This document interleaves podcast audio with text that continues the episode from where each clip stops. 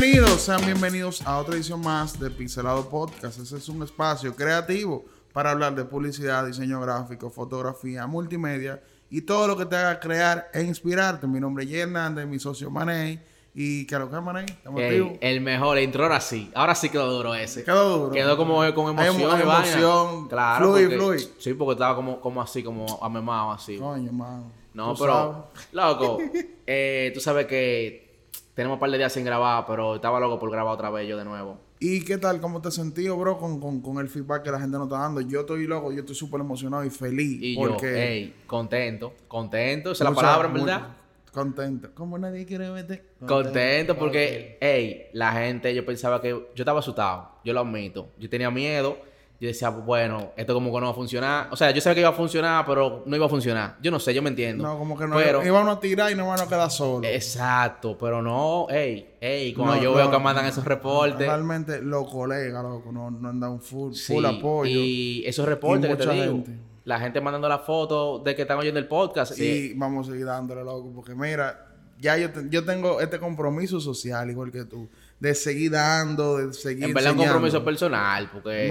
Yo no siento social, porque yo Diga, porque está ayudando a la tiré- gente, ya yo tiré mis videos, mi vaina, y yo siento que, coño, la gente me vio haciendo eso, yo no A puedo mí- caerme. Después de todo lo que hemos grabado, todavía a mí me da vergüenza eh, como exponerme. Y grabar esos videos que tú grabas, me da, me da vergüenza todavía. Pero loco, ¿qué vamos a hablar hoy? Porque Yo este tengo- tema tan bueno. Muy bueno, y es difícil. Ey, yo me... Ya, en verdad. Ey, yo sé que te- yo te interrumpo mucho porque me lo han dicho, pero es que yo me emociono. yo me emociono. Dime el tema de hoy. Bueno, el tema de hoy no. Yo creo que tenemos que comenzar con lo otro. Tenemos un invitado. Mierda, sí, bro. Tenemos una persona aquí que queremos presentárselo. No todos lo conocen. Lo van a conocer con nosotros aquí. En verdad yo creo que lo conocen más que nosotros. Lo que pasa es que nosotros pensamos que no, pero en verdad lo conocen más. No, yo digo como lo vamos a presentar ahora. Ah. No todos lo conocen como lo que él es. Él es un diseñador super pro. Es- Seguro se lo van a encontrar en muchos party. Es mucho parecido porque el tipo es la pilita en sí. Él es la pilita, en verdad. Eh, es un, un amigo, un colega de, de años que realmente eh, nos sentimos orgullosos de tenerlo aquí en el, en el, en el podcast. Eh, él es un diseñador, es especialista en branding. También el tipo es el tipo de todo, el community manager, hace fotografía de, Muy duro. Ey, de durísimo. comida. Es durísimo, es durísimo el pana. Y señores, con nosotros tenemos aquí a. Guas Herrera, bienvenido. Loco, ese nombre como lo dijiste muy, muy, muy así, como muy bajito. Ey, aquí tenemos a Was Herrera. ¡Wow! ¡Una suena- lavadora! Eso suena así, en verdad. Ey, ¿qué es lo que es Was? Saludos, buenas noches, buenos días, buenas tardes. Sea la hora que usted esté escuchando. Ey, tú sabes que yo tenía como dos años que yo no te veía a ti. En verdad. Teníamos como dos, dos años, tengo que hablar más correcto. Tú sabes, teníamos como dos años. paso, por favor. Teníamos como dos años Alguito, alguito. Ya teníamos a, a, a Jay, no, a Jay. No, tú- cuando tú lo viste, él no tenía la drela. Él no tenía los cabellos así, ¿no? Sí, él la tenía, él la tenía. cortas, eran cortas, eran cortas. Exacto, eran más cortas. Pero ya hace muchísimo tiempo, digo, para mí hace mucho tiempo, en verdad, yo creo que eso fueron más de dos años. Fue como en el 2018, 18, 17. 17, 18. 17, ya estamos en el 20, casi 21. Oye. Eh, hace Este- muchísimo. Este año de todo trote. Sí, no, pero un placer, mi hermano, tenerte aquí realmente. Y tú sabes que a nosotros nos gusta fundir contigo porque, hey, este tipo se funde, señores. No es de que- vamos a hablar de que tema como, güey, vamos a hablar de un tema normal, pero puede ser un tema el más básico y como que ahora nosotros fundimos con WhatsApp. no, nos metemos adentro. eh. Nos vamos profundo de una vez. Para grabar este podcast, nosotros tu- tuvimos que tener una conversación con él de dos horas. Para después, para prepararnos No, para mentalmente. Dos punto. horas después que yo llegué. Antes de yo llegar, usted estaba Ah, hablando. bueno, sí. Va a llegar al punto. Y no, nada, bro, mi- el placer es mío, honestamente. Eh, se lo, lo felicito, la iniciativa que ustedes tienen está demasiado ápera y eso y es parte. bulto, no la vio ya. Eso es parte, eso es parte de lo que se necesita en, en la disciplina para que... Sí, en verdad estábamos locos por hacer esto, realmente. Y vamos a ver, vamos a empezar con esto, porque yo sé que, ok, lo que conocen Agua de los Paris, pero al final, ni aunque lo conozcan de los Paris o lo conozcan de su área de trabajo, ¿de dónde tú vienes? Loco, yo vengo de, de la tercera ciudad de, de este país, San Francisco de Macorís, Serie 56. 56, Don Miguel, en la ¿de casa. Sí, uno de mis clientes, el Miguelo. Eh, sí, loco, yo vengo de San Francisco de Macorís. Empecé eh, como mucho en el aire. Yo diseñaba y no sabía que se podía vivir de esto. Eh, yo siempre tuve esa curiosidad por la, por la fotografía y por Photoshop, diseño, ese tipo de Tú cosas. sabes que hay algo que siempre preguntamos a, a las personas que vienen. ¿A qué edad más o menos tú empezaste? En verdad, la edad, la edad, la edad. Yo tengo una, una condición y es que cuando yo estaba en el, en el liceo, en la, en la educación media, yo estaba adelantado. Yo tenía dos años adelantado. Por arriba. Es- por, exacto. Cuando el- el- lo del curso mío tenían de que 17, yo tenía 15. Así me pasó a mí. Entonces, Pero ustedes son genios, prodigios. eh. No, eso era como antes, era la así, vida, loco. cosas que pasan. Yo terminé a los 14 de- de- del bachillerato. para que sepa, a los 15 terminé yo del bachillerato. Entonces, cuando ¿Cuándo- yo cuándo estaba... fue tu primera vez?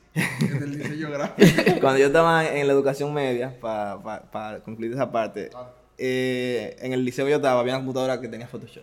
Y a mí me, sentaba- me gustaba sentarme en esa puncha, no sé por qué. Pero yo vine a darme cuenta de que esto era un negocio. Yo tenía ya cuatro años estudiando arquitectura, a los 18, por ahí 19. Tenía cuatro Wow. años ya estudiando arquitectura. Yo diseñaba, pero no lo veía como un negocio, como una carrera. un una ¿te cosa. gustaba? Y más en la ciudad que yo estaba, que no es que tú tienes una visión amplia de las cosas. Sí. Eh, pues me salí de arquitectura, solté eso porque en verdad yo entendí, nunca me identifiqué, es muy chula, pero nunca me identifiqué de que como que eso era lo que yo quería hacer en mi vida entera. Ok. Eh, casualidad de la vida, abren en, en Santiago un, un programa de estudio de diseño gráfico. ¿Por un programa de televisión? No, no, no, No, un programa de... programa Ah, ya, ya, ya. programa Sí, de ya. estudio. Ey, no, y... Ay, me, O la sea, guagua. un pensum de carrera. Exacto. en- Pero yo, yo pensaba, bro, y excusa. Ey, espérate, me burlé ahí de que un programa de televisión. con el bachata. Yo pensaba que tú eras de Santiago, loco. O sea, la primera vez que yo vi tus trabajos y supe de ti, yo pensé que tú eras de Sa- Ah, pues no era. Ah, ajá, ah, ahí pues es que voy. yo no, yo te... Yo, para mí, yo pensaba que tú eras de aquí. Ahí es que voy. Cuando eh, se abre la, la oportunidad, yo me voy a Santiago a estudiar diseño. Ya yo sabía diseño, pero no era de que algo eh, académico. Cuando yo llego a Santiago, se me abren muchísimas puertas, porque cuando ya tú vienes con un... Tienes par de años dando punchazo en un área, y tú llegas a estudiar desde cero, ya tú tienes Sí. una base. Entonces eso me ayudó a, a impulsarme muchísimo, gané muchísimos concursos en Pucamaima. Tú te ganaste una lato Sí, una vez. loco, Y pile cuarto. Sí, yo me acuerdo, yo la vi, la lato. Después tú la estabas vendiendo. Sí, no está ahí todavía. Pero bien, eh, en Santiago eh, me desarrollé un poco mejor y aprendí muchísimo. Luego volví a San Francisco e intenté darle de lo que yo sabía a mi ciudad, pero No, ya no conectaban. no fue tan así. Y vine aquí a Santo Domingo, se me dio el chance de trabajar en agencia. Y Sí, pues ya eso fue, ya era un tiempo. eh, sí, ya eso fue Porque ya a lo incluso largo. cuando yo supe de ti, tú trabajabas ya. O sea, yo trabajaba con discotecas, pero mi servicio era muy. Un, un solo servicio. Limitado. Era limitado porque, o sea, yo no me hacía un solo servicio en ese tiempo. Y ya tú estabas haciendo manejo de redes y todo ese tipo de vaina. Antes de tú venir para acá, para cualquier otro tipo de, de cosas, ya tú estabas súper avanzado en, en esa área. Sí, es que mira o como... sea, ¿cómo fue ese proceso? Mira como te digo, el, el- especialmente en este país, ustedes tienen, y quizás mucha de la gente que nos escucha se puede identificar. Por más que te guste un área, tú tienes que josear. Sí. Tú tienes que josear. Obligado. Y si el chance te llegó de tú manejar redes, maneja redes. Y eso fue lo que pasó en el proceso. O sea, las oportunidades se me fueron, me fueron llegando. Yo empecé, siéndote honesto, como la mayoría de los diseñadores, haciendo cartelería, flyers, cover de artistas y ese tipo de cosas. Eh, después llegado el branding, en que, fue el, la- el área que yo más fundí, que fue que yo me aficié de esa área. Sí, en verdad ese es como el área que tú más dominas. Y yo me puse en eso. o sea, Tenían no, tenían no, tu meme, Wases Brand. Wases branding. Ah, Entonces- sí, en el grupo. Yo me acuerdo. Entonces, Un esa, sticker era. esa parte, esa parte se fue desarrollando y cuando a ti te gusta algo y tú le haces mucho lo mismo, tú te desarrollas. Ya lo de las redes sociales, obviamente, fue por el asunto de, de, de cómo va evolucionando el mercado. Antes, 15, 5 o 6 años atrás, era muy difícil de que manejar redes sociales. Pero, tú- con- Ahora es prácticamente eh, una obligación para cada, para cada negocio. pero cuando tú manejabas las redes, tú, ¿qué tú le hacías exactamente? Loco, ese es otro punto que como joseador dominicano, diseñador, tú tienes que hacer todo. Ahí yo aprendí, cuando empecé a manejar redes, aprendí a hacer fotografía, especialmente fotografía publicitaria, El fotografía gastronómica, aprendí a hacer copy. Muy duro. Aprendí incluso hasta marketing, aprendí cómo funciona la publicidad en sí, que nada más no es diseño, es el sentido de la publicidad completa, que no todo el mundo entiende esa parte. Nada más no es diseñar, nada más no es poner una letra bonita, es tú saber por qué tú la estás poniendo y para quién tú la Eso estás es lo que poniendo. mucha gente no entiende, que incluso eh, el primer podcast que hicimos, el primer capítulo, eh, hablamos sobre eso, que todo tiene un proceso.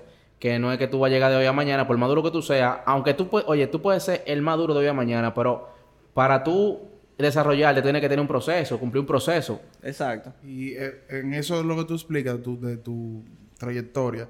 Fue un proceso de pasarse un diseñador que está cogiendo clases en, en Pucamaima a pasar ya a ser un profesional que tuvo que aprender a, ejemplo, a hacer fotografía gastronómica, que es muy duro, pasar a, a, a, a ser copywriter, a manejar la red en sí, aprender sobre publicidad digital y manejar también al cliente. O sea, pasar de simplemente un estudiante a No, el proceso... desarrollarte en toda esa área para luego pasar, que creo que fue lo que me iba a explicar cuando vin- viniste aquí a la capital, que fue para una agencia. Exacto, pero precisamente eh, como el proceso que, que eso conlleva. Te lo voy a poner un ejemplo. Yo empecé haciendo flyers de discoteca para San Francisco de Macorís. Y durante el proceso, cuando tú te- llega un punto que, que tú te das bien en eso, y no di que, que tú eres una vaina, pero tú te das bien, los clientes van llegando y tú vas creciendo y va aumentando. Y la curiosidad sobre, el- sobre lo que tú estás haciendo también crece. Es, ey, es un punto. La curiosidad, conocer, o sea, obvio, te gusta la carrera, pero esa, esa, esa curiosidad es lo que hace que uno Ahí es avance. que voy. O sea, yo fui aprendiendo mientras me fui desarrollando. No fue de que, que yo llegué de que, ah, yo quiero aprender a hacer fotografía gastronómica o yo quiero aprender branding. Yo aprendí branding en el proceso porque la, el mercado me lo exigía y porque yo tenía curiosidad sobre eso. Entonces, con la parte de la agencia, Fue, el, eso fue el- el- la misma hambre, el joseo, como tú lo dijiste. Que creo que ahorita cuando estaban hablando, lo topamos, que era que por más que tú quieras aprender algo, por más que tú te quieras desarrollar, ejemplo, yo quiero, yo quería ser fotógrafo de, de, de retrato, por más que yo quería hacer eso, eh, o sea, retratos ya con conceptuales, como te había comentado, eh, el hambre o el, no La el hambre, la necesidad, incluso las mismas deudas, el día a día, o sea, el, el consumo del día a día, el dinero que tú necesitas diario para su- subsistir, te obligó a josear y a cambiar tu norte en sí. Y eso mismo creó la curiosidad de hacer más servicios, que ahí fue que te fuiste puliendo. Exacto, y también que, es un punto que hay que resaltar para aclarar esa parte. Tú te puedes dar durísimo en un área y hoy puede estar bajito y mañana puede estar altísimo, pero esa área puede caer en baja de un momento a otro y, tú, tú tienes que desarrollarte cambiar. en otra. Yo pasé de ese flyer de DJ que nada más lo conocen en mi ciudad a hacer flyer para Taiga y Snoop Dogg. Exacto. ¿Entiendes? Yo recuerdo, yo, ese cliente, tú, después tú me pasaste ese cliente. Exacto. Entonces, cuando tú cambias el, el- el- el nivel de, de tu trabajo, pero esa área baja, que por ejemplo, mira el ejemplo que está pasando ahora la- de la pandemia, no, no hay eventos. Ya el que se especializaba en, en cartelería de eventos está en baja. Exacto. Entonces, ¿qué hay? Hay otra necesidad en el mercado que tú tienes que cubrir. Y si te da curiosidad y tú la puedes hacer, dale para allá. Y cuando viene a ver, entonces, esa otra área te gusta más Exacto. y te desarrolla mejor. Porque quizás tú digas, bueno, yo soy durísimo en esta área ya. Ya aquí yo, ya tú la entiendes, tú haces lo que tienes que hacer. Pero cuando viene a ver la otra área nueva, tú la desarrollas mejor y te da más, más duro que lo que tú pensabas. O sea, tú te- a veces uno se siente como limitado. Y realmente el límite se lo pone uno mismo por no querer curiosidad. Por- te voy a poner un, un- Curiosidad. Te voy, a, te voy a- a- a dar un dato. Yo empecé la fotografía gastronómica porque no tenía que me tirar a la foto. Uno pana mío y yo, ¿te acuerdas que dice el comentario de Santiago? Sí. Armamos una- un intento de, de- de proyecto, de, de agencia, eh, para manejar redes sociales, fotografía, diseño. No teníamos fotógrafo, ninguno sabía joder con fotos. Compramos una cámara entre los cuatro. Entre los cuatro. Tú sabes que ahora que tú dices de eso del proyecto, también yo quiero resaltar que tú has hecho trabajo para Mini Cooper y, o sea, has trabajado la- Sí, las ya. redes de marca grande. Hay varias esa, marcas. Esa, esa viene siendo la etapa cuando tú pasas aquí a la, a la capital. agencia. Entonces, el, el asunto de, de la, de la fotografía, para continuar de esa índole, yo aprendí a hacer fotos porque no tenía que iniciar la foto. Me gustó en el camino, me dio curiosidad, aprendí y seguí desarrollando. Bien, pero no fue porque desde un principio yo soñé con hacer fotografía gastronómica. Exacto. ¿Entiendes? Entonces, todo ese- todos esos puntos son las cosas que te hacen que tú te desarrolles. Cuando yo vine aquí a Santo Domingo ya, que tomé la decisión, es porque entendí que yo me estaba metiendo en un negocio que no conocía del todo Ok. que por más que me guste y por más que quizá yo sea eh, de lo bueno, entre comillas, yo era de lo bueno de lo que yo conocía, no de lo que desconocía. Y esa curiosidad también de saber cómo funciona el negocio, que es más allá, que nada más no es diseño, también es publicidad, eh, marketing, es todo ese tipo de cosas, el, el diseño, la, la disciplina del diseño, viene siendo como la medicina, loco. Hay mil millones de ramas que tú te puedes agarrar de ahí. Hay gente que vive de hacer letras. Sí, este es un árbol de, a nivel de rama. Hay gente- sabes que a mí me gustó eso mucho que tú dijiste. Que, que tú eras bueno, pero de- tú eras bueno de lo que tú conocías. Y eso no pasa mucho también. Por ejemplo, yo digo, yo soy bueno, yo no soy bueno nada. De lo que yo conozco, yo soy bueno. Pero hay cosas que yo no ni, ni conozco ni me imagino. Loco, en esta, en esta disciplina, hay gente que vive de hacer tipografía, hay gente que vive de diagramar libros, hay gente que vive de, de hacer diseño Sí. loco de interfaz. Hay Oye, millones gente de que vive de hacer stickers, loco, y memes. Exacto, Sí, eh, eh, al sí. meme ahora, yo estaba viendo precisamente. ¿Tú has visto lo de Snack? Snack Se, Clip? se- se consideran, se consideran un, un artista, loco. Los memeros ya son artistas. Sí. Porque tú tienes sí. em, artista y comediante al mismo tiempo. Tú tienes que mezclar lo visual Oye, con lo esto más de generación, porque hace 10 años que nosotros empezamos los memes no eran así. Loco, es que eh, eh, si la- nos vamos a asunto de generación.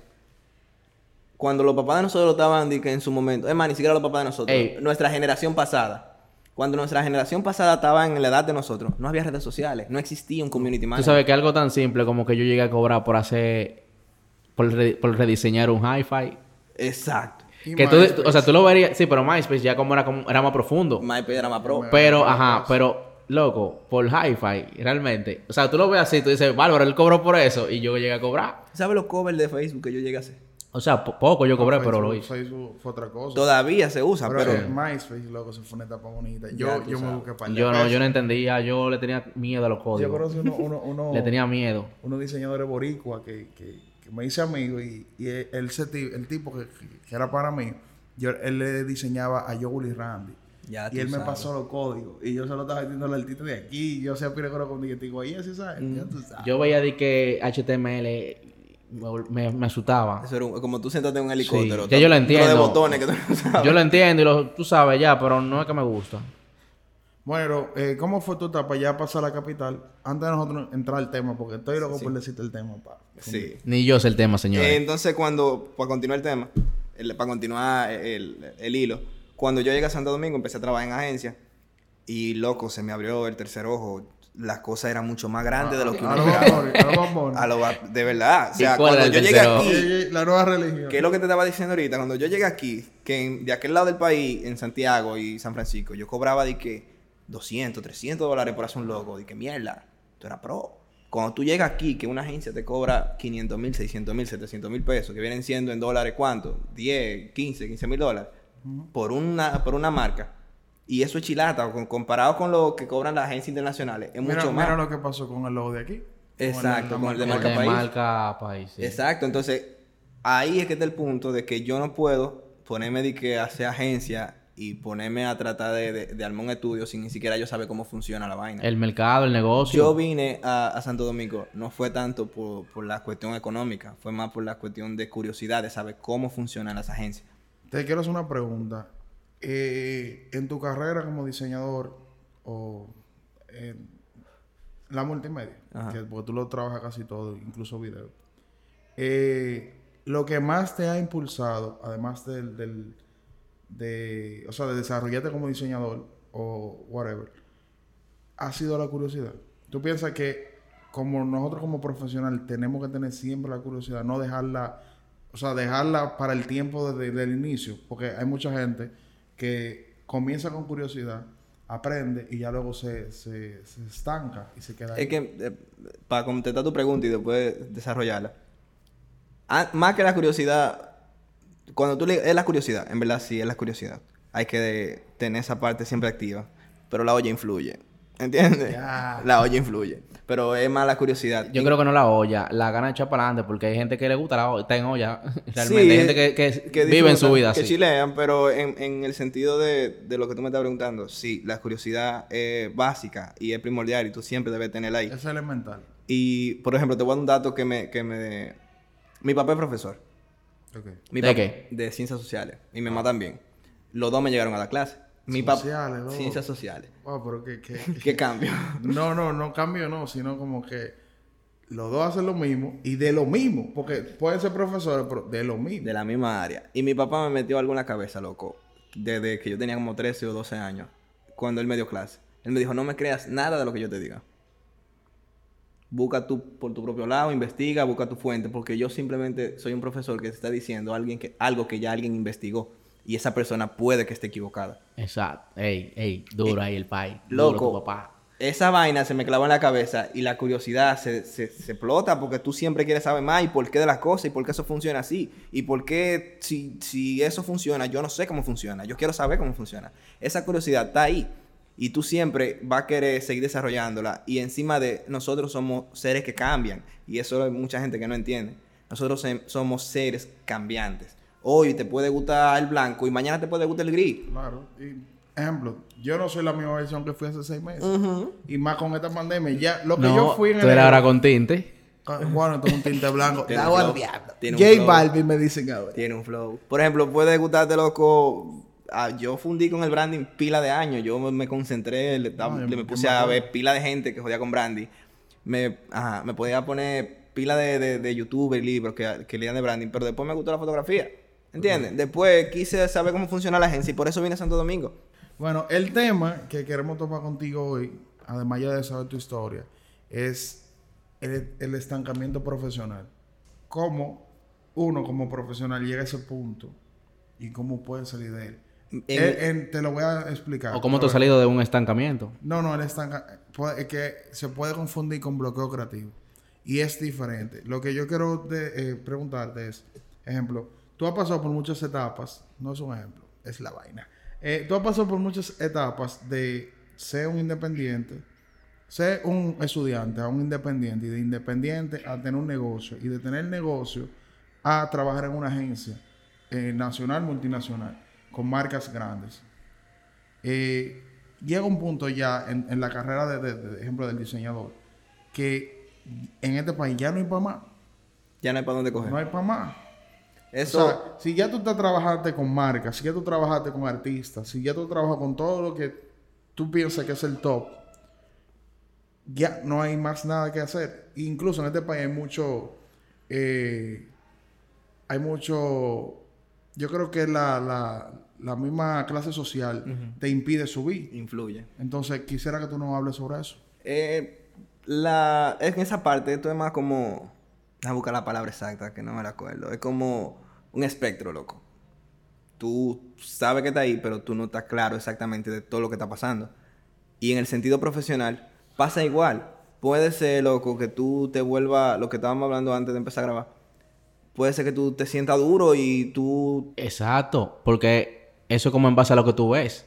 Un ejemplo, no voy a mencionar nombres, pero vamos a suponer los diseñadores gráficos como del país, así que son como los, los pros y la vaina. Uno como que ve que hacer lo mismo.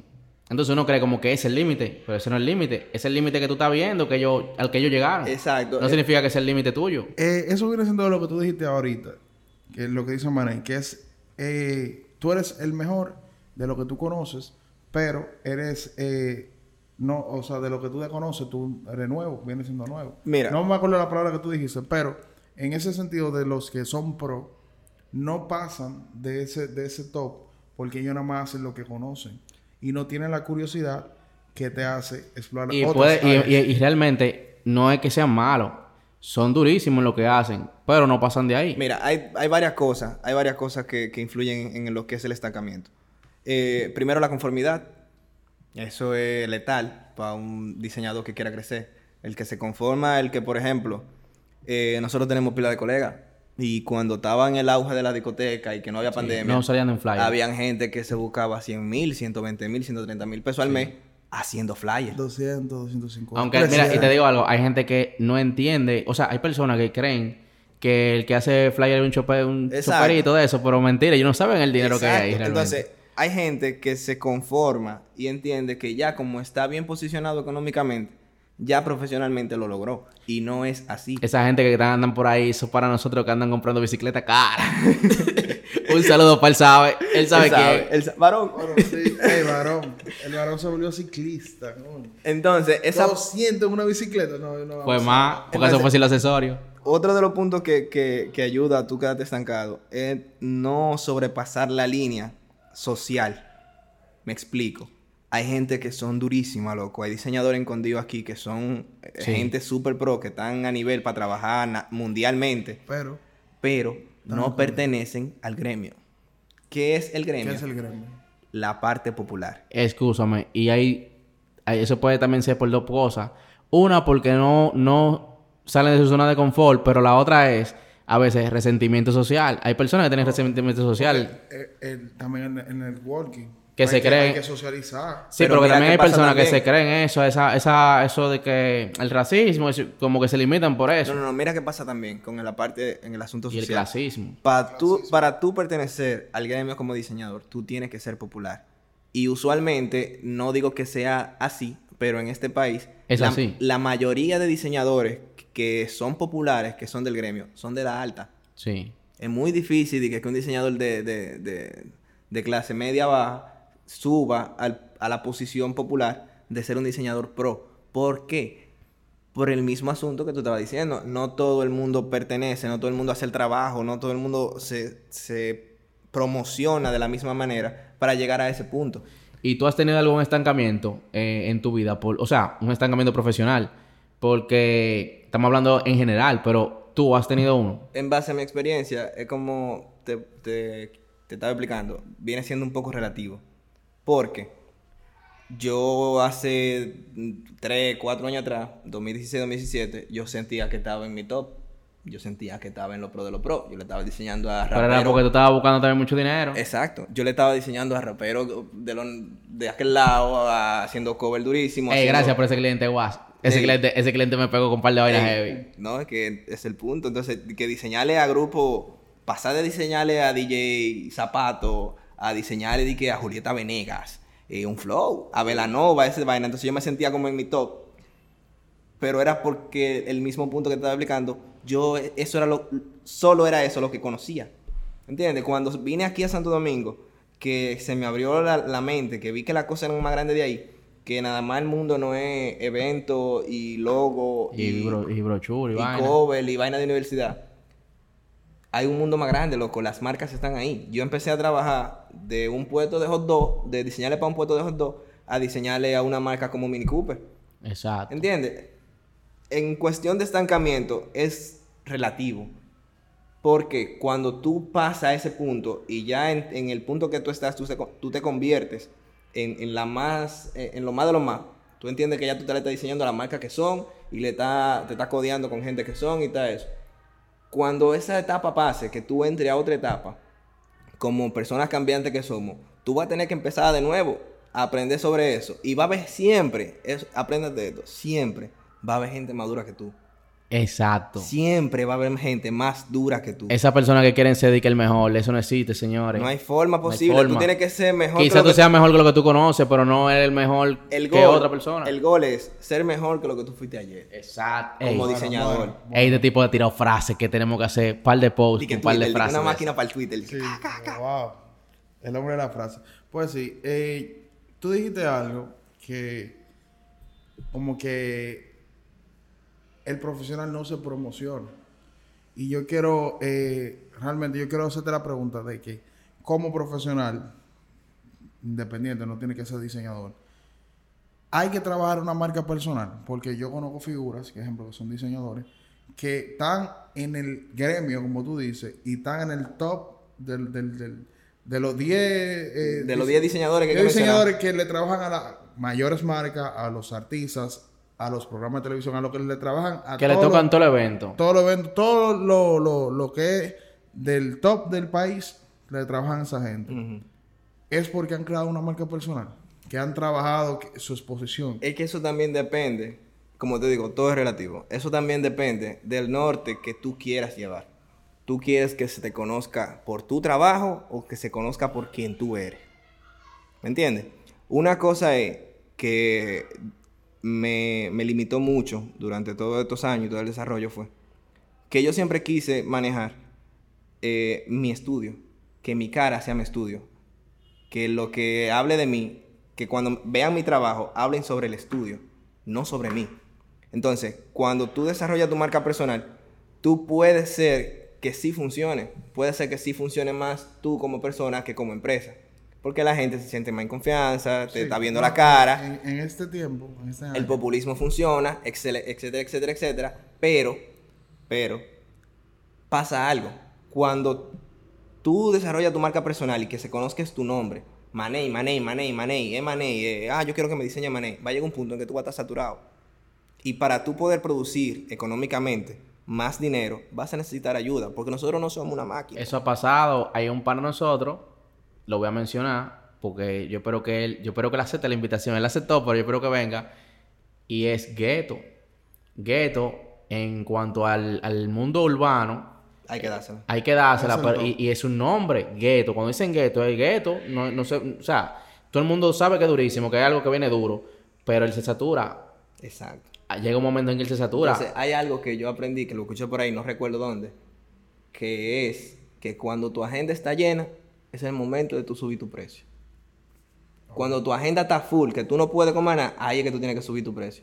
Y ahí es que está la parte compleja de- del desarrollo profesional en este país. sí. No todo el mundo prefiere pagarte bien a ti, aunque tú lo hagas mejor, prefieren buscar una gente más barata para resolver. Sí, no tienes razón con eso. Y más que aquí los los chiriperos, los baratos, Chapuceros. chapuceros, De cariño. eh, son muchos. Pero te digo de la marca personal porque en este año, en, este, en esos tres años, de tres años para acá, la marca personal es lo que más prevalece y lo que más llega al, al gusto de la gente.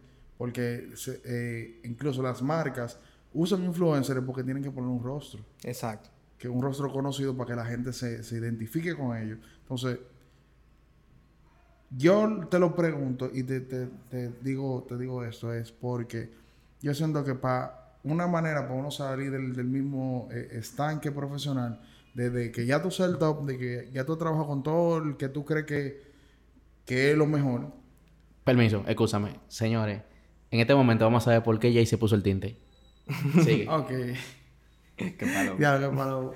Pues sí, eh, yo siento que para tú salir de ese estanque, ayuda mucho que tú te muestres Claro. y no nada más que te muestres tú, Muestre tu es trabajo. que muestres tu trabajo, tú haciéndolo, o incluso tú aportando de lo que ya tú conoces. es precisamente sobre lo que te estaba diciendo. Es válido, es un camino, es una vía para tú salir del estanque.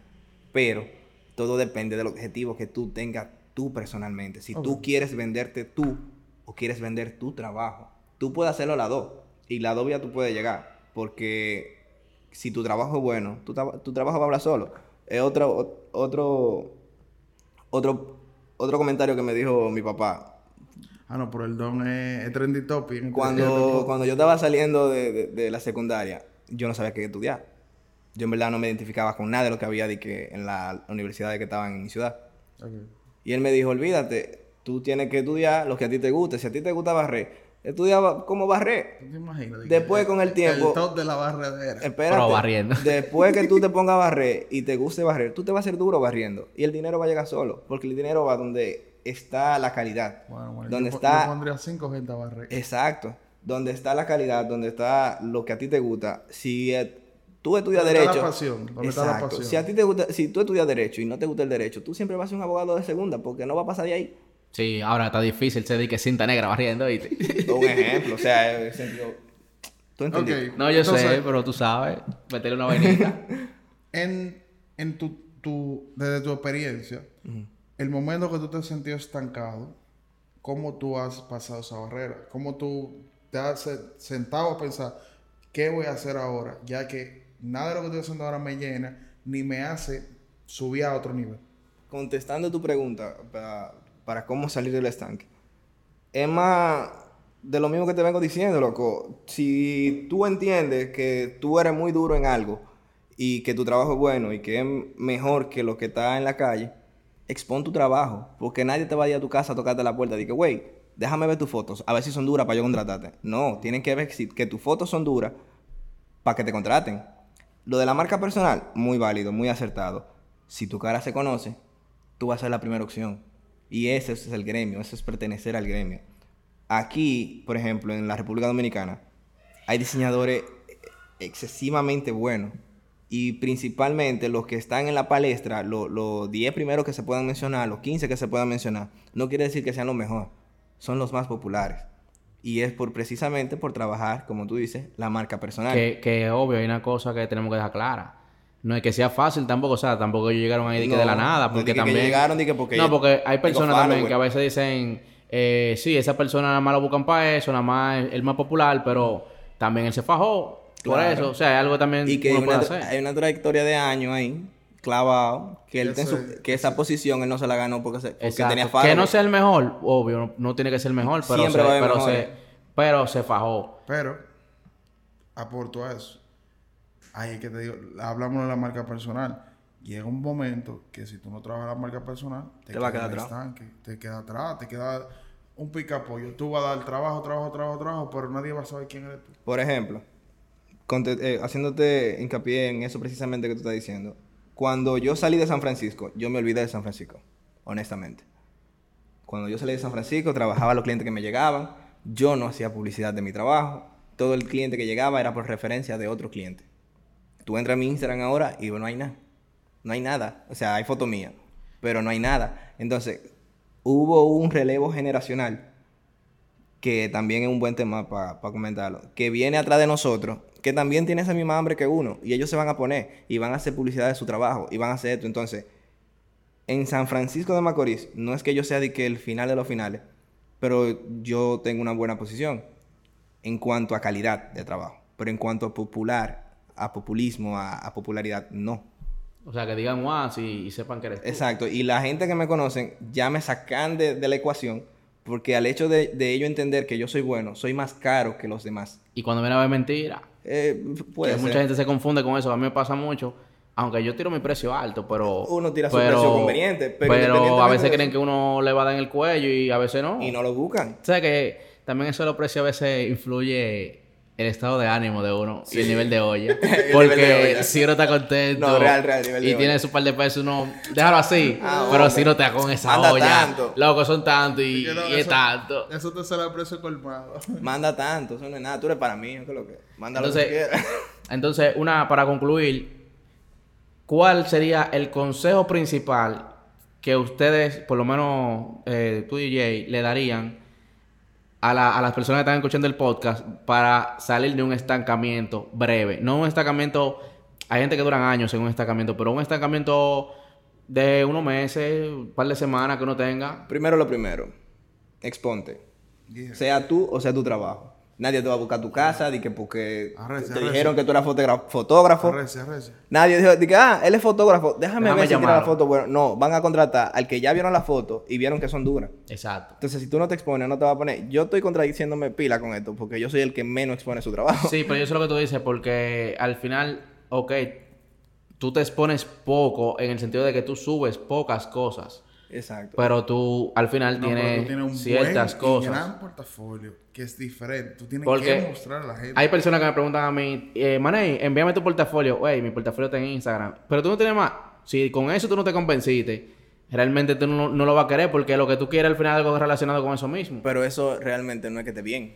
No está bien, pero nosotros somos así. Eh, ¿Qué sí, hagamos? Dije, oye, ¿qué hagamos? Ey, ¿qué hagamos? Dije, eso es, ey, ese, ya, ey, ¿Qué ya pasa, me lo pasa? eso. Te la, te la ganaste. ¿Qué hacemos? No, Sí. porque yo dije que hagamos por un meme que hay, pero está bien. Segundo, segundo, organiza tu cabeza. Si tú no sabes lo que quieres, si tú no sabes por dónde va, no sabes dónde va a llegar. Hable muy rápido. Si tú no sabes lo que quieres, si tú no sabes a dónde quieres llegar, no vas a llegar a ningún lado. Eso es básico. Si tú lo que quieres es eh, Dinero para resolver. chilear, resolver, trabaja en una agencia que te van a pagar constantemente y tú vas a hacer lo que te digan. Si tú lo que quieres es crecer, expon tu trabajo. ¿Y qué tú prefieres? ¿Tú trabajar en una agencia o hacer freelance? Es que eso también viene de la mano con mi amiga La Olla. ¿Entiendes? Es Sí, muy pero, heavy. Pero, pero ¿cuál tú prefieres? Es muy heavy. Tú tengas una agencia y que te llegue tu, tu quincena y tu mensualidad fijo. constantemente, haga o no haga. Hay meses en la agencia que tú amaneces en la agencia y hay meses que tú chileas. Entonces, en esa parte puede que la agencia funcione. Pero como freelance, tú tienes la, la, la ventaja y la libertad. Que realmente no es tan libertad, pero sí, de tú decidir con quién tú trabajas Eso y sí. qué tú trabajas. Eso Y sí. no, y tú tienes el control de tu tiempo. Exacto. Eh, yo quiero aportar eso, que para salir de un estancamiento es difícil. Porque uno no puede hablar y puede decir lo que sea, pero es difícil. Y yo lo que puedo decir es, tú tienes que mirar desde un plano general. O sea, ve lo que tú estás haciendo en tu vida, en tu carrera, en un plano general, como que qué yo voy a hacer de aquí, cómo yo me veo de aquí a cinco años. Y hacerte esa, esa introspectiva tuya de que Si lo que tú estás haciendo en ese momento te va a llegar, te va a llevar a eso. no, te va a dar ese, ese, ese fruto. empuje. Hay un libro que yo leí que es de Napoleón Hill, que piensa y hágase rico, que dice que para tú lograr la meta que tú quieres, tú tienes que escribirla. Y con ello, crear el plan para tú conseguirla. Por ejemplo, si yo quiero ganar 2 millones al año, yo tengo que saber qué tiempo yo tengo que sacrificar y qué trabajo yo tengo que hacer para ganarme esos 2 millones al año. Sí, porque hay personas que yo quiero ser rico, pero ponen uñas. Ujú. No es que el que ponga una, pu- puede ser No. que una persona que ponga uñas se haga rica, pero no se va a hacer súper rico, ¿tú entiendes? O pasa también con, con, con nuestra, hacer con nuestra misma Se puede disciplina. hacer, pero un ejemplo, espérate, pero, pero, permiso, pero no es que se va a hacer rico poniendo la uña. Quizás se, haga rico porque distribuye la uña, No, porque o más... enseña a poner las o- uñas. O quizás enseña, pero... Es que también, mira qué pasa. Nuestro... Y yo sé que mucha gente se van a sentir identificada con él. Usualmente, las personas que son diseñadores, que son fotógrafos, que trabajan multimedia, ese tipo de cosas, son artistas. Y el artista es muy loco, cambiante. Muy Eh, pasional. Puede que ahora a ti te dé para eso, pero puede que mañana no. Y Yo tú soy- sueltes en banda y tengo otra meta diferente. Yo, sabes que yo a veces me meto en ese personaje de artista, de que yo soy muy pasional. A mí me da por una vaina hoy y, y un ejemplo más. Picasso. Sí, Loco, un ay- ejemplo antes yo pintaba, yo gané bienal y de todo. Pero sí, le pasa que esa es una parte de que la gente no conoce la de historia mí. oculta. Pero, El alter ego. pero yo tuve una etapa, yo tuve una etapa de fotógrafo, tuve una etapa de rapero. Y rapeando, yo dejé eso porque realmente, delante de los panos míos, yo, yo era el que me- yo era el, ajá, yo era el peor. Ya lo sabes. Pero yo era bueno escribiendo. O sea, a mí siempre me decían como, güey, tú eres duro escribiendo, pero rapeando, Ah, interpretando, yo no era bueno. Tú no tenías el delivery. No, yo no tenía el delivery, pero yo era bueno escribiendo y todo el mundo me lo decía. Entonces, al final yo decía, ven acá, yo como que era, soy malo interpretando, yo quiero interpretar, yo no quiero escribirle a nadie, yo voy a dejar esto y lo dejé. Pero entonces me metí a diseño gráfico full en eso. Eh, después me quise meter a, a bregar con video, a ser que director y productor de video y vaina. Y como que uno siempre tiene una etapa, de como, o sea, yo a veces como que tengo una etapa como de artista, que yo a veces tengo que controlar y saber que es un trabajo normal, Claro. de- o sea, el diseño gráfico, eh, o mejor dicho, la multimedia, si tú la, la coges como un empleo normal, eso, eh, eso, eso hay que cogerlo en serio. Si tú quieres vivir Uno de no esto, tienes, vivir- tienes que quitarte ese cariño de... Exacto, esa pasión y esa vaina. Aunque uno se le mete esa pasión de vez en cuando. Entonces, para concluir el, el- el tema, en base a lo que estamos hablando desde hace rato, es más cuestión, en mi caso personal, si tú quieres eh, desarrollarte tanto financieramente, más si tu objetivo es ganar bien de esto, tú tienes que venderte, básico. Que en el proceso tú cambies de, de disciplina, que tú cambies de orientación, que tú cambies de lo que sea. Válido también, o sea, no está mal. Tú no tienes que estancarte en algo, tú no debes prometerte a ti mismo de que, ah, si no cumplí esto, ya yo me siento que no soy.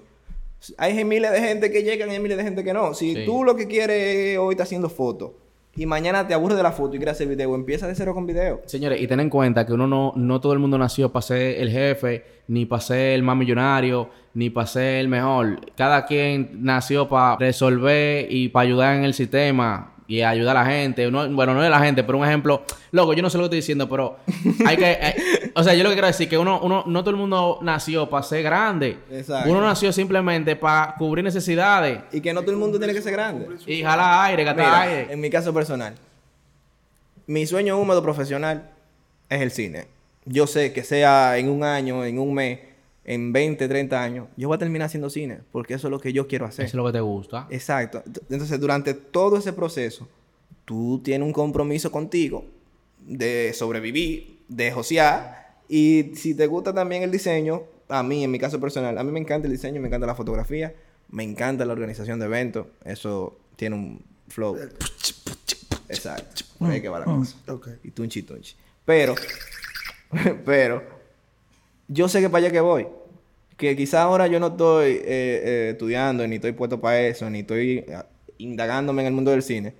Pero no es porque yo no quiera, es porque quizá no es el momento. Y no, todo el mundo tiene un reloj diferente. Mi consejo para todo el que esté escuchando esto y, y tenga la misma situación de un estancamiento, que está haciendo lo mismo durante tres años y ya está harto. 20 años Loco, y más. es complicado. Entonces, mi consejo es, sé menos duro contigo. relájate un ching más, enfócate en lo que tú quieres lograr. Si no te enfocas, tampoco está mal. Todo el mundo tiene su tiempo, todo el mundo tiene sus cosas. Ahora, no te quejes si tú no estás haciendo nada y tú quieres estar allá arriba. Exacto, vívete el proceso, pero teniendo en cuenta que tienes que ir cambiándolo. Exacto, disfrútate el camino. Si puede ser que hoy tú estés ganando 100 mil, 150 mil pesos haciendo flyers, puede que mañana haga tres logos y te gane lo mismo. Disfruta del camino. Yo creo que, señores, yo creo que hasta aquí este tema fue, se extendió un poco, pero que es un tema muy, muy profundo realmente. Y nada, mi hermano, di tu- tus redes sociales. Ah, igual que los artistas. eh, En los Claro. programas de, de- de que sígueme, arroba. Sí, fulanito claro. ¿no? Porque tienes que hay que darte tu vaina. No, eh, mi nombre es Was Herrera, W-A-Z-Z. En verdad nadie me lo cree, pero sí mi nombre es real. Yo pensaba que eso era como un apodo. Larga historia, pero sí es mi nombre real. Eh, así mismo, WAZZ, usted me encuentra fácil. Tú no vas a encontrar nada de mi trabajo porque en verdad yo no tengo la mente en eso ahora. Yo estoy en Chileá. usted va a ver muchas fotos mías. Ahora, más adelante, puede que usted encuentre mucho trabajo. Depende de la olla. Tú dijiste ahora mismo que tu nombre es una larga historia, pero ¿por qué tu nombre realmente? Porque ahorita no, se- no, nos comenzaban a preguntar, güey, ¿por qué lo dijo? ¿Por qué que se llama así? Mira, mi papá, de nuevo, tiene mucha relevancia. El don. El No, don tiene mucha relevancia. Ah, El, un- el- mi- el escritor favorito de mi papá en ese momento, estamos hablando del 93, era Walt Whitman, un poeta norteamericano, socialista, una vaina de Sí. eso, de fundiciones de él. Y el nombre originalmente era Walt, W-A-L-T. Ok. Vivimos en RD, Y lo escribieron mal. lo escribieron mal Ya. y se quedó así. Con doble Z así, normal. Así mismo. Ya. Se quedó así. Señores, esta es República Dominicana, el país que amamos, el país que apreciamos, en el país que vivimos y el país en el que quizá muramos, no, en el que el país muramos, no, diablo, yo estoy hablando malísimo. Y el país en el que quizás vamos a morir. Pero nada, señores, hasta aquí el, Pues, el- yo- el- yo el quiero- episodio de Yo hoy. quiero disfrutar de este país hoy. Yo Sí. no morir ahora. Pues sí. Yo voy a despedir, No, tú despediste la otra vez. Tú despediste la otra vez. No, Pues, señores, hasta aquí el, el- el episodio de hoy. Sigan a mi hermano Jay Hernández como arroba Jay Hernández RD. Mi Instagram es Money Imagination. Y qué más, señores, dejen su comentario, déjennos su Sí- duda. sigan dándonos el feedback, de verdad nos sentimos bien felices por todo lo, lo que nos están mandando lo- lo- cuando nos etiquetan, cuando nos escriben.